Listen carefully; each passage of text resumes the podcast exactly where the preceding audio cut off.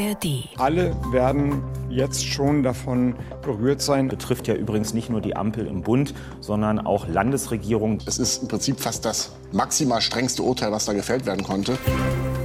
News Junkies. Verstehen, was uns bewegt. Ein Podcast von RBB24 Inforadio. Haushaltssperre, das ist die Nachricht des Tages. Das Bundesfinanzministerium, das hat einen Stopp für künftige Ausgaben verhängt. Ja, denn seit gut einer Woche ist klar, der Bundesregierung fehlen mindestens 60 Milliarden Euro. Das Bundesverfassungsgericht hatte geurteilt, dass die Bundesregierung Kreditermächtigungen aus der Corona-Zeit nicht für den Klimaschutz umdisponieren darf. Und deswegen sind die 60 Milliarden jetzt weg und können nicht genutzt werden. Ja, und damit gibt es jetzt ein ziemlich großes Loch im Bundeshaushalt, das irgendwie gestopft werden muss. Ja, und Bundeswirtschaftsminister Robert Habeck, der hatte gestern früh im Deutschlandfunk schon durchscheinen lassen, ähm, dass das ein Problem ist. Er sagte, das Urteil werde weitreichende Folgen nicht nur für den Klimaschutz, sondern für die gesamte Wirtschaft in Deutschland haben. Das liegt auch daran, dass nun auch weitere Sonderfonds der Bundesregierung auf der Kippe stehen. Also zum Beispiel konkret der 200 Milliarden schwere Wirtschafts Wirtschaftsstabilisierungsfonds, mit dem die Strom- und Gaspreisbremsen finanziert wurden. Ja, und das lässt kaum Gutes ahnen. Wir reden heute über die Folgen dieser Haushaltssperre und fragen, wie die Bundesregierung jetzt an Geld kommen könnte. Und heute ist Dienstag, der 21. November und wir sind Ann-Christine Schenten und Martin Spiller. Hallo. Hallo. Ich muss sagen, als ich heute früh die Schlagzeile gelesen habe, äh, Finanzministerium sperrt nahezu den gesamten Bundeshaushalt, da kamen mir sofort diese Shutdown-Szenarien aus den USA in den Kopf. Mhm. Also dort wird ja manchmal die gesamte öffentliche Infrastruktur lahmgelegt, weil einfach kein Geld mehr da ist. Ja, ganz so schlimm ist es zum Glück hier noch nicht. Aber die Lage ist ernst. Zumindest hat man gestern Abend einen doch ein wenig angespannten Robert Habeck in den Tagesthemen gehört. Alle werden jetzt schon davon berührt sein. Alle heißt, die deutsche Volkswirtschaft wird durch dieses Urteil schrumpfen, weniger stark wachsen als vorhergesehen. Die Ausgangslage haben wir ja schon erklärt. Das Bundesverfassungsgericht hat vor gut einer Woche entschieden, dass es verfassungswidrig ist, Kreditermächtigungen, die aus einer Notlage, in dem Fall der Corona-Pandemie, beschlossen wurden, später umzulagern. Jetzt in diesem Fall eben auf Investitionen im Bereich Klima. Die Bundesregierung ähm, hätte hier gegen die im Grundgesetz festgesetzte Schuldenbremse verstoßen. Das Urteil, das kann man als Präzedenzfall auslegen. Und das bedeutet, wie gesagt, auch andere Sonderfonds der Bundesregierung stehen auf dem Prüfstand. Ja, da 60 Milliarden Euro aber auch so schon unheimlich viel Geld sind, hat das Finanzministerium erste Konsequenzen eingeleitet und die zunächst auf den sogenannten Klima- und Transformationsfonds, das ist das, was als KTF abgekürzt wird, beschränkte Haushaltssperre ausgeweitet. Ja, genau. Und jetzt sind eben alle Ministerien betroffen. Konkret geht es um sogenannte Verpflichtungsermächtigungen. Schon wieder so ein kompliziertes Wort. Hm. Unser Hauptstadtkorrespondent Martin Polanski, der hat heute Morgen bei uns im RBB24 Inforadio erklärt, was damit genau gemeint ist. Verpflichtungsermächtigungen betreffen Ausgaben, die auch für die kommenden Jahre dann den Staat verpflichten würden, entsprechend finanzielle Mittel locker zu machen. Also langfristigere Projekte, Bau von Bundesautobahnen zum Beispiel, da würden typischerweise auch Verpflichtungsermächtigungen im Spiel. Das heißt, das sind Projekte, die viel Geld kosten, die über mehrere Jahre laufen und wo dann der Haushaltsgesetzgeber sagt, okay, ihr müsst euch auch für die kommenden Jahre darauf festlegen, also 2024, 2025 und so weiter, dass da Geld aktiviert werden muss im Haushalt. Und solche Sachen sind jetzt gestoppt. Das hm. heißt, akute Ausgaben, die bereits, wo Verpflichtungen eingegangen worden sind, Löhne für Bundesbedienstete zum Beispiel, die fließen natürlich weiter, aber es dürfen eben keine neuen Verträge jetzt mehr abgeschlossen werden, sagen wir es mal so. Es geht um zukünftige Ausgaben. Gelder, die bereits zugesagt sind, die sollen nicht betroffen sein. Und es sollen auch keine Löhne für Mitarbeiter gekürzt oder eingefroren werden. Also wir reden hier nicht von einem Shutdown wie in den hm. USA, äh, aber eben schon von einem massiven Einschnitt in den Bundeshaushalt. Ja, und am Ende muss man auch sagen, es ist einfach noch gar nicht abzusehen, welche Konsequenzen diese Situation, dieses Urteil jetzt tatsächlich hat. Heute haben sich ähm, deshalb auch Vertreter der Bundesregierung mit Wirtschaftsexperten getroffen, um darüber zu sprechen, wie man dieses Urteil aus Karlsruhe weiter interpretieren muss und welche Schritte jetzt gegangen werden müssen. Und völlig offen ist beispielsweise noch, ob der Haushalt 2024 jetzt überhaupt beschlossen werden kann. Allerdings, äh, das Treffen ist jetzt vorbei. Es ist noch nicht viel Substanzielles dabei rausgekommen. Also, das sind eben verschiedene Experten, die sich auch uneins sind. Die haben erstmal Empfehlungen abgegeben, wie die Bundesregierung das Loch in der Haushaltskasse am besten stopfen könnte oder was sie auf keinen Fall machen darf. Das liegt auch daran, dass das alles eine ganz neue Situation ist. Ein Präzedenzfall. Einer dieser Experten ist der Düsseldorfer Wirtschaftswissenschaftler Jens Südekum. Er hat gestern Abend bei Hart aber fair gesagt, dass das Urteil nicht nur für die Bundesregierung, sondern auch für ihn als Ökonom äh, völlig überraschend war. Es ist im Prinzip fast das maximal strengste Urteil, was da gefällt werden konnte. Das habe nicht nur ich nicht erwartet nach der neunstündigen Verhandlung, die sehr konstruktiv, sehr freundlich war.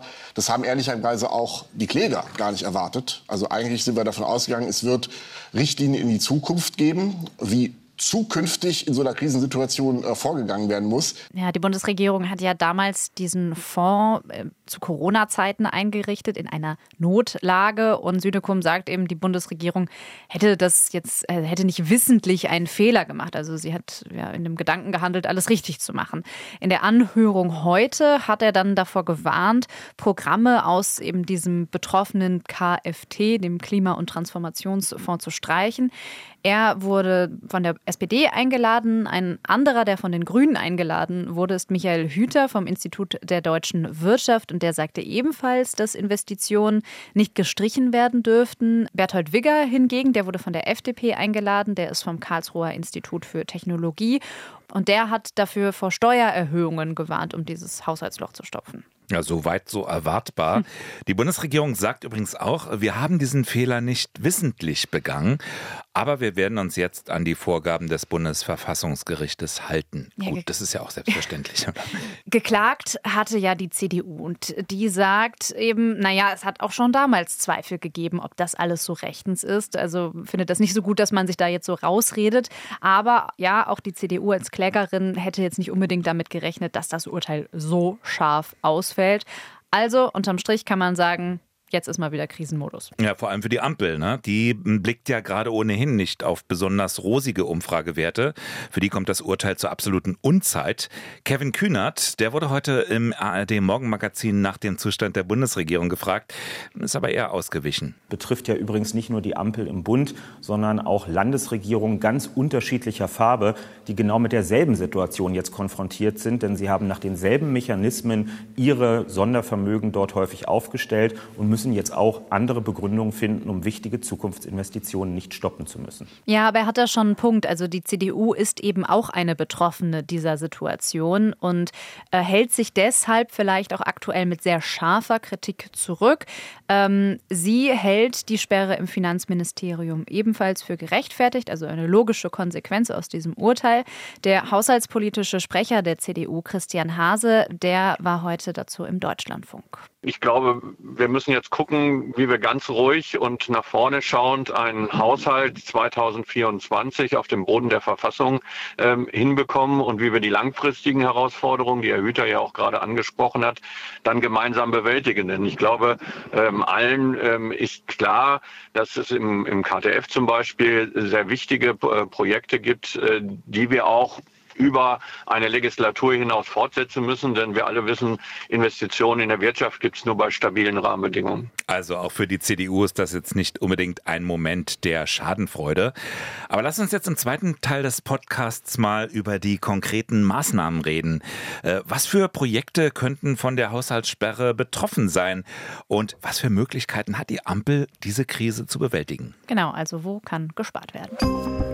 Wenn es ums Sparen geht, dann landet der Blick schnell beim Etat für Arbeit und Soziales. Ist ja auch kein Wunder, denn das ist der größte Einzeletat und zwar mit Abstand. Da werden 172 von insgesamt 445 Milliarden Euro ausgegeben. Und da sehen einige die Chance, damit etwas aufzuräumen, mal zu schauen, was soll der Staat eigentlich leisten, was muss er leisten, vor allem die FDP. Der Staat, der soll nur noch das ausgeben, was er auch einnimmt. Ja, und konkret genannt wird da gerade immer wieder das Bürgergeld, aber eben auch die geplante Kindergrundsicherung. Auch gestern in der ARD-Sendung Hart aber fair, da war für die CDU dabei die Bundestagsabgeordnete Serap Güler und die kritisierte sowohl die Erhöhung des Bürgergeldes als eben auch die geplante Kindergrundsicherung ab 2025. Diese Kindergrundsicherung bedeutet im Moment nichts anderes, als dass es mehr Bürokratie gibt, 3000 weitere Stellen. Deshalb haben wir gesagt, 3,4 Milliarden Bürgergelderhöhung, 3,4 Milliarden Kindergrundsicherung. Ja, wären zusammen 7 Milliarden von 60 Milliarden? Ja, genau. Und daran erkennt man ja eigentlich auch schon, dass das nicht reichen wird. Also da wird jetzt auch sehr kleinteilig mhm. gestritten. Mhm. Also am Ende wird es darum gehen, etwas gröberes Geschütz aufzufahren. Die Kettensäge, wie in Argentinien vielleicht. Genau davor, also vor so Harakiri-Methoden warnt SPD-Generalsekretär Kevin Kühnert. Er sieht zum Beispiel den sozialen Zusammenhalt in Gefahr. Natürlich kann man irgendwie 60 Milliarden zusammenkleckern, wenn man jetzt mit einem ganz dicken Rotstift überall durchgeht. Der Preis dafür ist, und deswegen werde ich und werden meine Kolleginnen und Kollegen in der SPD dafür dafür nicht die Hand heben, dass uns diese Gesellschaft auseinanderfliegt. Wer jetzt klatscht, wenn es darum geht, dass beim Bürgergeld ein bisschen was rausgenommen wird, der soll sich nicht wundern, wenn morgen Rentenkürzungen, BAföG-Streichungen, die Einsparungen beim sozialen Wohnungsbau und anderem mehr gefordert werden. Ja, klare Kante.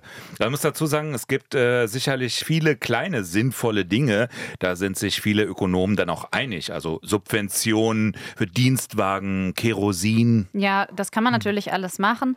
Aber hm, haben wir ja schon gesagt, dann muss man eben 100 verschiedene kleine Dinge streichen, um mhm. auf die gewünschte Summe zu kommen. Das fällt dann im Einzelnen kaum ins Gewicht. Also ist es eher so Methode Rasenmäher. Ja, Methode Rasenmäher. Auch Robert Habeck hat ja gesagt, alle Einzelmaßnahmen hier und da, die reichen nicht ran an die Dimension des Problems. Also ob ich da nicht lieber gleich strategisch sage, diesen Punkt, den können wir uns vielleicht nicht mehr leisten oder zumindest derzeit nicht. Vielleicht kann man ja auch was aufschieben. Klar ist, die jetzt anstehenden Beratungen im Kabinett, die dürften ja tatsächlich fast den Charakter haben von Koalitionsverhandlungen. Ja, wir sind wieder bei Null, ganz am Anfang. Ne? Ja. Oder bei minus 60. Oder bei minus 60. der Bereich Soziales ist ja nicht der einzige, wo gerade über Maßnahmen diskutiert wird. Da sind zum Beispiel auch diverse Klimaschutzprojekte, Ausbau der Bahn, Einstieg in die Wasserstofftechnologie, Förderung der Ladeinfrastruktur. Da sagen die Grünen, geht gar nicht. Wir dürfen das Klima als Aufgabe nicht vernachlässigen, auch wenn es eben mal eng wird. Ja, das haben wir vorhin schon von den Wirtschaftswissenschaftlern gehört, die heute in diesem Ausschuss beraten haben. Und sie haben ja auch gewissermaßen einen Punkt, denn auch dazu gibt es ein Urteil ebenfalls vom Bundesverfassungsgericht und das mahnt ja zu schnellerem Handeln an. Es geht um Lebensbedingungen für nachfolgende Generationen. Ja, wobei da hakt die FDP dann auch immer ein und sagt, sagt, naja, aber von all diesen Schulden aus den Nebenhaushalten, da sind eben auch die nachfolgenden mhm. Generationen betroffen und wir müssen genau deshalb sparen. Sparen ist ja das eine. Wenn Geld fehlt, gibt es ja grundsätzlich zwei Möglichkeiten. Weniger ausgeben, also eben sparen oder mehr Geld einnehmen, also die Steuern erhöhen. Genau, SPD und Grüne, die wären wohl genau dafür, insbesondere höhere Steuern für Vermögende und sehr gut verdienende, also deren Einkommen stärker zu belasten. Und wer lehnt es ab? Die FDP. Wird wohl auch nichts. Man könnte auch für die Klimaausgaben die CO2-Steuer erhöhen würde aber auch Tanken und Heizen teurer machen. Und da wären dann gleich Wähler und Wirtschaft getroffen. Die Schuldenbremse, sie soll die Neuaufnahme von Schulden verringern. Gäbe es sie nicht, bräuchte man zur Einhaltung keine Nebenhaushalte mehr, sondern könnte einfach über den regulären Haushalt Schulden machen, ohne irgendeine Grenze. Genau, und deswegen reden wir jetzt auch nochmal über die Schuldenbremse, denn dieses Instrument ist jetzt wieder auf jeden Fall in der Diskussion. Wobei die wenigsten für die Abschaffung dieser Schuldenbremse sind. Es mhm. gibt aber Stimmen, die sagen, man könnte sie zumindest flexibler gestalten. Also zum Beispiel, indem man darüber nachdenkt, wo genau man die Obergrenze ansetzt. Andere argumentieren, naja, man muss aber doch irgendwie unterscheiden, wofür man das Geld ausgibt. Geht es um Investitionen, die sich in der Zukunft irgendwann auszahlen, oder ist eine Ausgabe reiner Konsum? Das ist eine Position, die gerade viel Zustimmung erfährt. Auch zum Beispiel Beispiel Michael Hüter vom Institut der deutschen Wirtschaft, der kann sich eine Investitionsklausel vorstellen, die dann eben bestimmte Ausnahmen doch ermöglicht. Genau, und auch Kevin Kühnert ähm, hat gestern eine Unterscheidung gefordert. Wir wollen Regeln, die endlich einen Unterschied dazwischen machen ob der Bundeskanzler das Kanzleramt in Blattgold eindeckt, um es mal plastisch zu machen, oder ob wir beispielsweise in Zukunftstechnologien investieren, die sonst bei uns sich gar nicht ansiedeln würden, sondern die in China oder den USA landen würden. Also natürlich ist sowas in der Praxis auch nicht so einfach, was Kühnert da vorschlägt, ähm, weil es um Definition geht. Also was sind eigentlich Investitionen? Wann gelten die? Bei den Technologien kann man das oft noch sehr einfach sagen, aber sogar Ausgaben für das Bürgergeld. Ist das eine Investition? Und auch da sagt Kühnert, das sind ja Ausgaben, die an die Wirtschaft zurückfließen, weil das Geld in der Regel nicht auf dem Konto landet, sondern ausgegeben wird. Oder die Kindergrundsicherung. Warum erklärt Grünen Fraktionschefin Katharina Dröge? Dieses Land tut gut darin, in die Bekämpfung von Kinderarmut zu investieren, weil wir in Zukunft, uns das sagen auch viele Wirtschaftsforschungsinstitute und Sozialverbände als Gesellschaft sogar was davon haben. Wir kriegen was zurück zurück. Also Kapitel Schuldenbremse. Möglich, dass sich da etwas ändern wird. Auch Forderungen, die Schuldenbremse zum Beispiel vorübergehend auszusetzen, die werden lauter. Unwahrscheinlich aber, dass die vor Jahren in einer großen Koalition vereinbarte Schuldenbremse, dass die wieder ganz abgeschafft wird. Ja, und selbst für eine Änderung im Grundgesetz bräuchte es eine Zweidrittelmehrheit. Und da ist eben das Problem, auch die Union ist gegen die Abschaffung der Schuldenbremse, genau wie die FDP. Hören wir nochmal die Abgeordnete Abgeordnete Linda Teuteberg. Das Urteil stärkt die Schuldenbremse und es ist auch kein Anlass, sie jetzt zu schleifen, sondern Jetzt ist Sondersitzung statt Sondervermögen angesagt. Sondersitzung statt Sondervermögen. Ja, ein Sondervermögen für den Klimaschutz wäre so etwas denkbar. Also ähnlich wie das für die Bundeswehr nach dem Einmarsch Russlands in die Ukraine. Das ist ja, das wird ja schon lange gefordert, also von Klimaaktivisten zum Beispiel eigentlich schon seit dem Sondervermögen für die Bundeswehr. Irgendwo ist das denkbar, aber da würde wahrscheinlich auch die FDP nicht mitmachen. Auch für so eine Entscheidung bräuchte es eine Zweidrittelmehrheit und das ist eben nicht in Sicht was zum Beispiel die grüne Abgeordnete Katharina Dröge kritisiert. Wenn die Union die Hand heben kann für ein Sondervermögen für die Bundeswehr, warum kann die Union dann nicht die Hand heben für ein Sondervermögen für Klimaschutz in ähnlicher Größenordnung? Das wäre doch eigentlich nur konsequent. Allerdings gibt es eine Möglichkeit, die Schuldenbremse auszusetzen, und das ist ein Fall einer Notlage. Also große Naturkatastrophen oder außergewöhnliche Notsituationen. Genau, wie zum Beispiel die Corona-Pandemie, der Krieg in der Ukraine. Wir hm. befinden uns eigentlich seit, seit drei Jahren eigentlich schon in einer Notlage, also 2020 bis 2022. Diese Jahre wurden ja von der Bundesregierung als Notlage erklärt.